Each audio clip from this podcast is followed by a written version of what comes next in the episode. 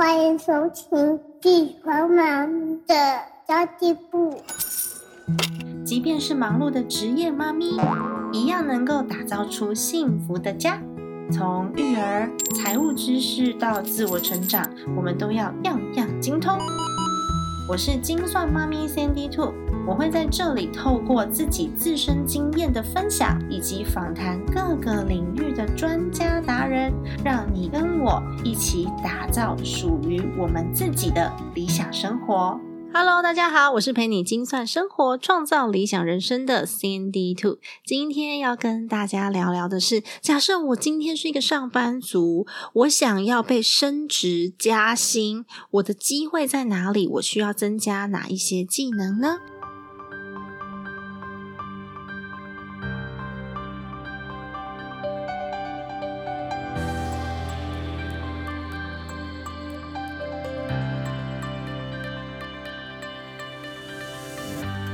这个主题来自于上个周末，我跟我的伙伴乔王有讲了一场小家庭购物的黄金方程式的公益课程的活动。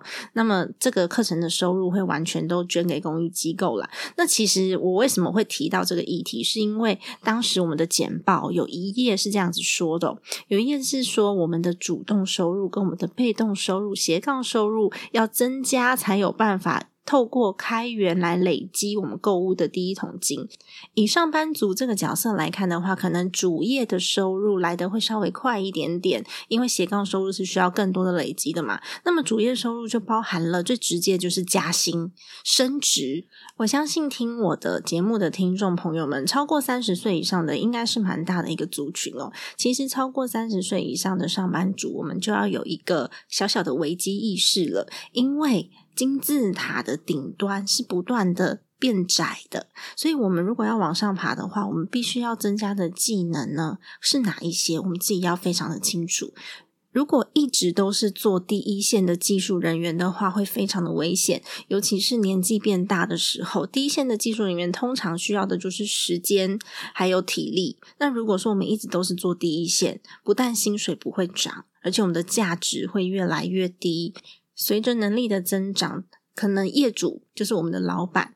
他就会想啦，我用一样的薪水，我去雇佣一个五六十岁的人，或者是我用一样的薪资，我去聘雇一个刚毕业二十出头岁的小伙子。他们如果都是一线人员，需要的技术一样的话，年轻人他会大放异彩的机会比较大。那么如果说已经有一点点年纪了，虽然说呢，他有可能做事比较稳重，也不一定哦。其实现在有很多的稍微有一点年纪的人，他的情绪管理或者是他下判断的时候不一定是冷静的，那么竞争力就会更差了。糟糕，怎么办啊？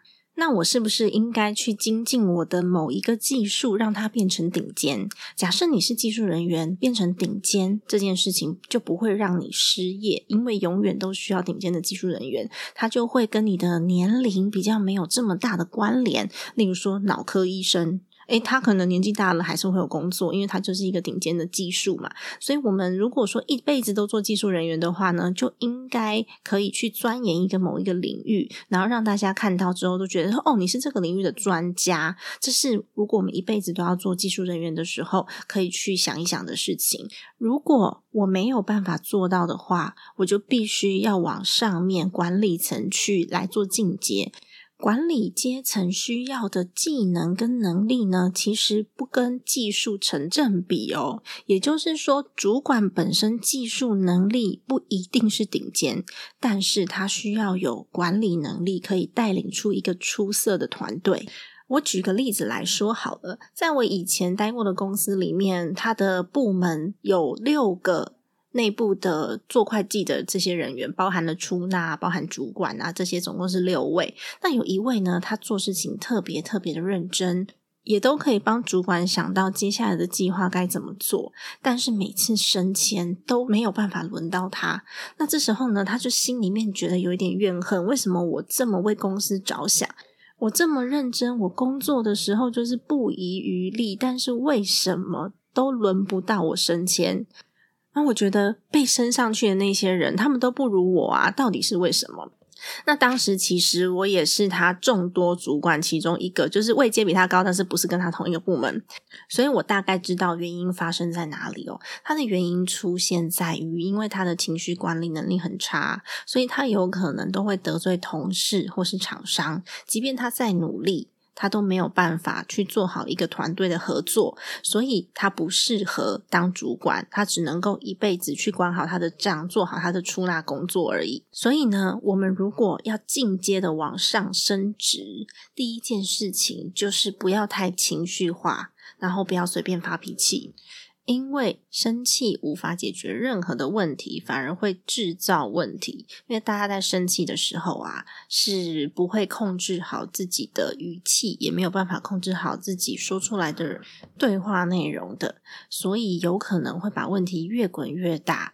那通常为什么会发脾气呢？是因为你没有解决办法，所以会跟小孩子一样哭哭闹闹的。就算你觉得你自己是对的。也没有必要去挖苦别人，因为它是没有意义的事情啊。有时候呢，是因为我们所在的位置不同，所以我们想的事情是不一样的。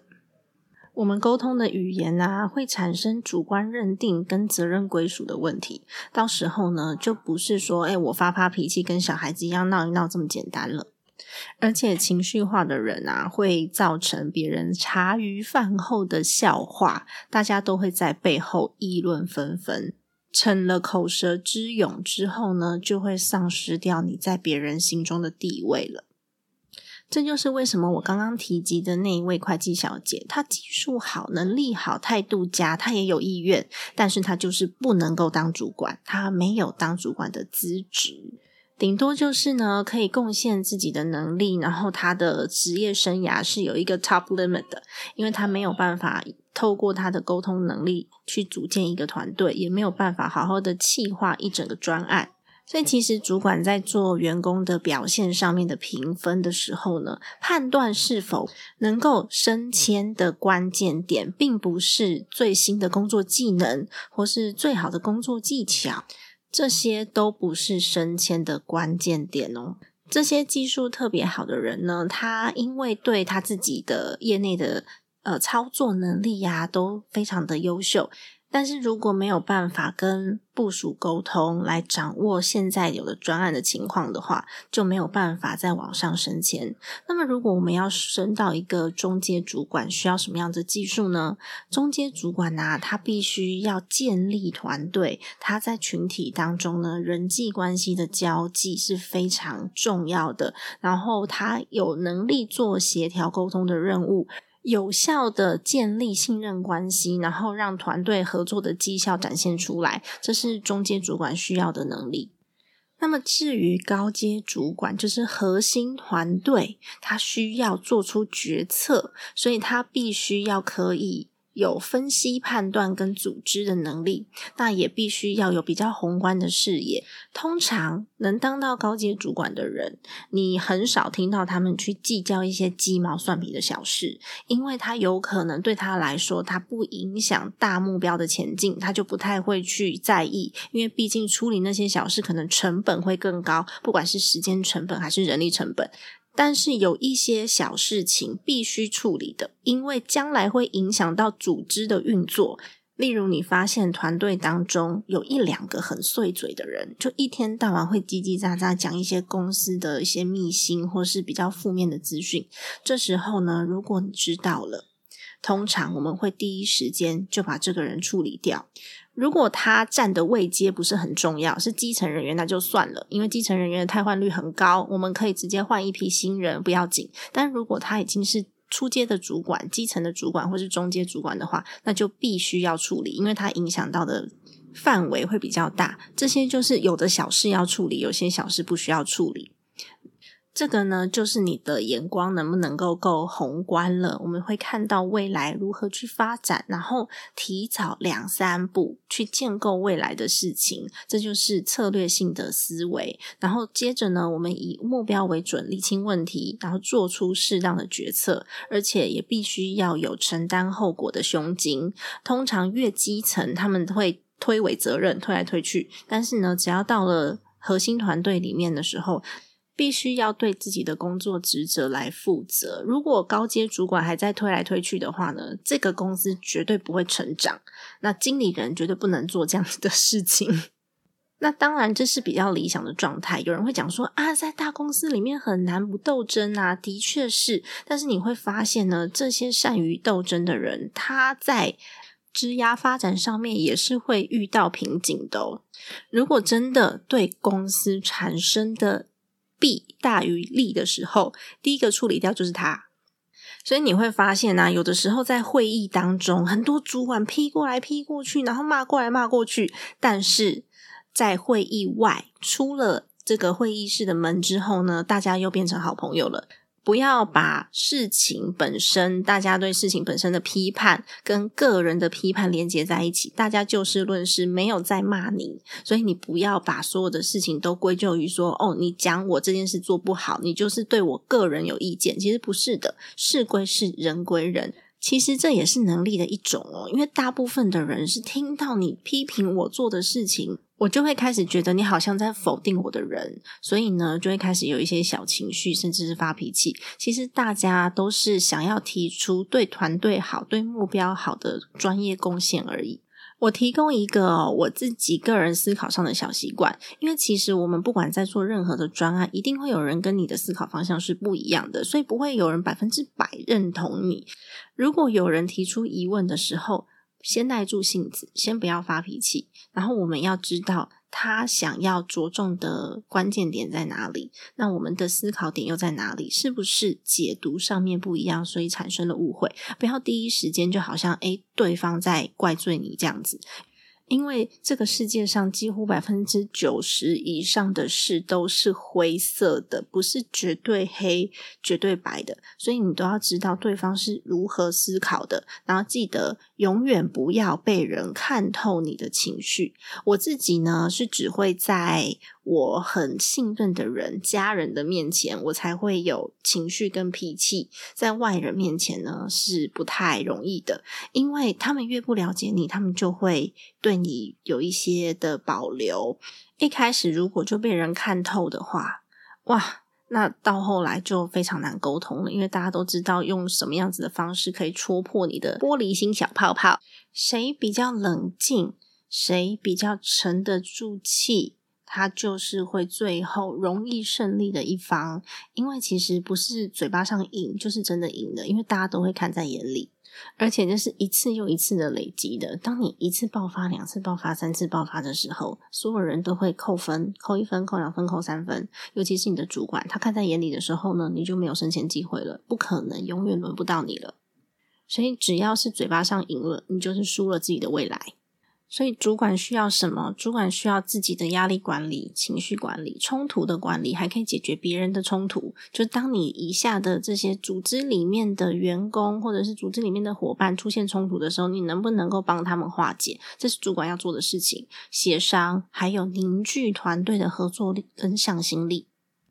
再来就是有效的时间管理，以及最重要的。部分是你一定要能够抓住公司的目标跟你主管的目标，而不是自己做，然后自己做的很辛苦，可是跟目标是完全背离的。有没有这样子的人？非常非常的多。所以当主管下一个命令给你的时候，你要懂得去解读他这个命令背后想要达成的是什么样子的目标，然后我们就那个目标呢去做出一个方案来符合他的需求，不是他叫你做什么你就做什么，因为主管有的时候是不专业的。所以呢，他叫你做那件事情，不见得是最好的 solution。当一个命令下来的时候呢，第一件事，习惯去帮他解读这个命令背后的目标。我举一个大家比较好理解的自媒体的例子好了，现在大家都在用 Facebook 吧？那可能有一个主管告诉你说：“哎，我想要去约一些网红来，然后帮我们 po 一些文章，你去帮我找一些网红。”这时候你千万不要傻傻的就直接去网络上面搜寻所有的网红，你一定要先问你的主管，我们找这些网红的目的是什么？是希望增加流量吗？还是呢希望增加公司的知名度？还是呢希望可以有导购跟导流？每一个方向都是不一样的。那我们我们如果说是希望有增加公司知名度，并且有导流进来的话，我们想要导入的这些人是什么样子的人，什么族群？那这时候我们在找的网红，或者是我们在找配合对象，甚至我们在写的行销方案，通通都会不一样，而且会非常非常的不同。你就要把子弹准确的打在你的主管的心头上。他说：“哦，你解读了我的心，帮我解决了问题，而不是很辛苦的先去找一大堆网红，然后给你的主管你就说这个不行，那个不行，那然后你就很受伤，想说我花了这么多时间去做了这么多功课，为什么他都说不行？然后你再花更多的时间去找更多的网红来，然后你的主管又说不行，因为你根本不知道他想要的是什么。”其实有些主管，因为这毕竟不是他的专业能力所及，所以他有可能也表达的不是很清楚，因为他要管的部门很多种嘛，然后每个部门的职责啊也都不一样，所以他不可能全盘都了解。这时候我们去帮他解读到背后可以达成的目标跟目的，而且也有办法把绩效做出来。你帮他解决了问题，这时候呢，你就完成了完美的一仗。然后在沟通当中啊。千万要很坚定，因为主管会交付任务给你，就是相信你有这个能力可以达成。所以这时候呢，无论如何，你都要看起来是充满自信的。这时候你就是主管的依靠，因为这个部分呢，他可能没有那么专业，或是他没有时间来执行。这时候他就必须要靠你帮助他嘛。如果你看起来很没有自信，他就没办法依靠你，他没办法依靠你，责任交付就不会到你手上。当你的事情越来越少、越来越少的时候，你就没有重要性了。如果你还就是觉得很开心，说：“哎呀，好棒哦，他们都不会来烦我。”诶你等到你四十岁、五十岁的时候，甚至公司遇到人力盘点的时候，第一个被盘掉的就是你。或许有人会觉得，哎，我不想要当主管，压力这么大呀，我只想要好好的把我的日子过好。这时候我应该怎么办呢？我才能把我的工作保留到我可以一路做到五十岁、六十岁？因为其实进入到四十岁是一个门槛，五十岁是一个门槛，六十岁更是一个门槛。所以我们在。自己的经历上面，可能就要凸显一下自己资历上的优势，然后展现一下我跟年轻同事们的工作经验上面有什么样子的不同，所以我可以把什么事情处理得更好，并且在自己的工作当中要有技能的累积，毕竟是技术值嘛，所以技能的累积跟学习是一辈子的事，否则就会更新的技术进来淘汰你，非常的重要，因为我们既保有最新的技术。我们的工作经验累积，又可以帮助我们快速的下判断，而且错误率直接会减半，那么就是一个非常有优势的地方了。所以，不断的累积技能，还有要勇于承担责任，千万不要说，哎，有责任进来之后，一直不断的推诿，那不是我的问题，不是我的问题，什么都不是我的问题，无法承担责任，情绪管理又差。技术还跟不上年轻人，加上倚老卖老，年纪大体力又不好了，公司交办的事情永远有自己不一样的想法，没有办法在工作中找到自己的价值，然后就会跟老板或是伙伴们常常起冲突。也许你的生活会过得很委屈，你觉得不管你换了多少份工作，都没有办法让你。很工作的可以很开心，但是其实不管在任何地方，都一定会出现类似的问题，只是你有没有办法内化，然后有没有办法解决。如果你是一个有能力解决问题的人呢，你就不太会有情绪跟脾气。有很多人是只要遇到问题就想要离职的。那这种人其实他到了新的环境也非常难融入，因为不可能只要有人在就不可能没有冲突。所以其实如果你真的是要转职的话呢，要好好的去想一下，我转职是不是跟我未来的目标是有关联的？如果你已经在公司里面累积了很多的专业能力了，那你也累积了一些人脉了，那人际关系也还不错。拥有别人没有办法取代的价值哦，不一定是技术哦，有可能是价值。嗯，例如你的沟通能力特别好，所以无论是什么时候出现了问题，你都有办法去找到解决问题的 key man。诶，他也是一个技术，因为有些人他可能诶不会自己修嘛，但是他可以找到对应的对象去帮忙解决这个问题，也是一种能力哦。这个叫做整合资源跟整合人脉的能力。而且你必须要一眼看出问题的关键点在哪里，才有办法去找到 key man。假设你通通都不想要，也不想要处理这些这么复杂人际关系，然后年纪又大了，可能接近个呃四十五岁之后吧。这时候四十五岁之后的履历，其实很多公司都不看了啦。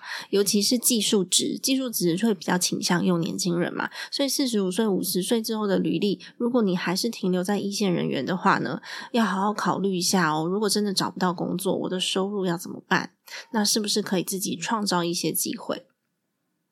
千万不要到了四五十岁的时候呢，你的工作性质还是随便一个年轻人就可以替代的，这时候就会非常的危险。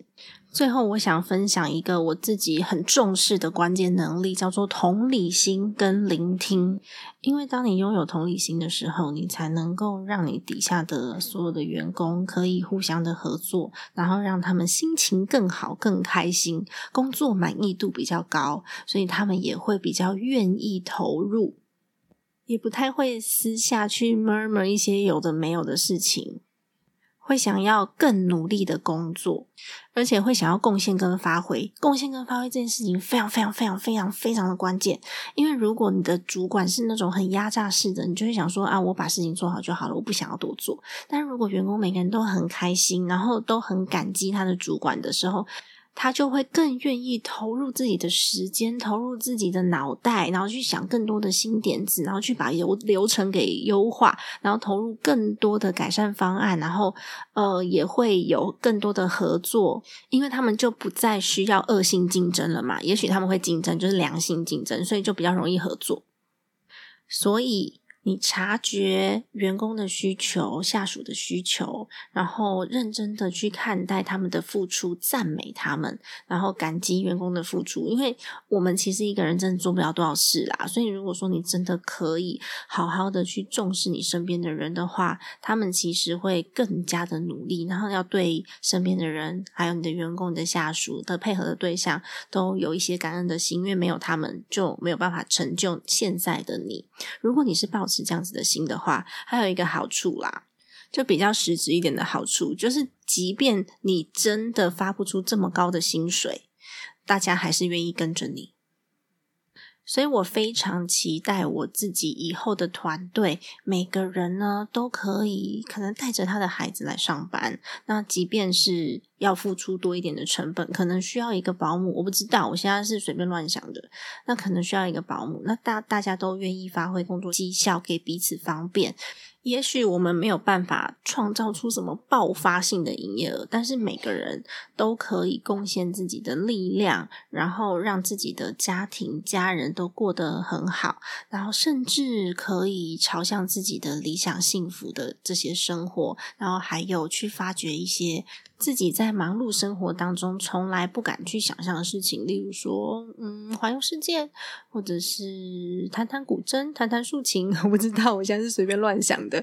因为我们都在忙碌的生活当中被打压太久了，被现实打压，不是任何人打压你，是现实，所以都忘记要怎么让自己快乐。所以如果说这个企业呢，它嗯没有办法赚到大钱，但是可以让每个人都生活愉快，我觉得也是我想要。达成的目标之一哦。好的，那么今天的节目就先到这边结束啦。如果你喜欢我的 Podcast 频道的话呢，请你按下一个五星好评，给我多一点点的鼓励。然后记得哦，在今天这集节目结束之后，要好好想想自己的人生目标跟职业规划。如果你想要一辈子当一个技术人员，这是你最舒服的位置的话呢，一定要先去精进自己的技术，千万不要被年轻人淘汰了。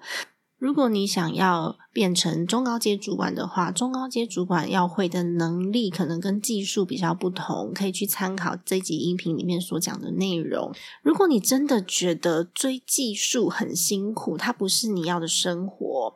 或是呢，作为中高阶主管所需要这些综合能力，你觉得对你来说是困难的，或是所要负的责任对你来说呢，是你不想要承担的？这时候可以好好的去考虑，你在五十岁甚至是六十岁之后，要用什么样子的角色过生活？或许可以开始培养一些斜杠的技能啊，或者是一些投资理财啊，或嗯，但是投资理财可能金额要比较大一点点啦。就毕竟我的假设是你在五六十岁之后嘛，所以有可能你如果是靠投资理财过生活的话，它的本金要比较大。那你也可以好好的去考虑一下，我是否要创业。其实都是有无限的可能的，但最重要的就是我的目标要先设定好，不要等到危机来了我才开始想怎么办，因为那一定是来不及的。今天的内容就先到这边啦。家庭理财就是为了让生活无虞，分享这期节目，让更多的朋友透过空中打造属于自己幸福的家。记得要按下追踪，然后追踪 CND Two 的 Podcast，并且呢，可以到我的 Facebook 精算妈咪的家计部去按个赞。我们有一个社团叫做精算妈咪存钱社，里面会稍微讨论一些比较生活化的存钱小技巧跟技能哦。下期见，拜拜。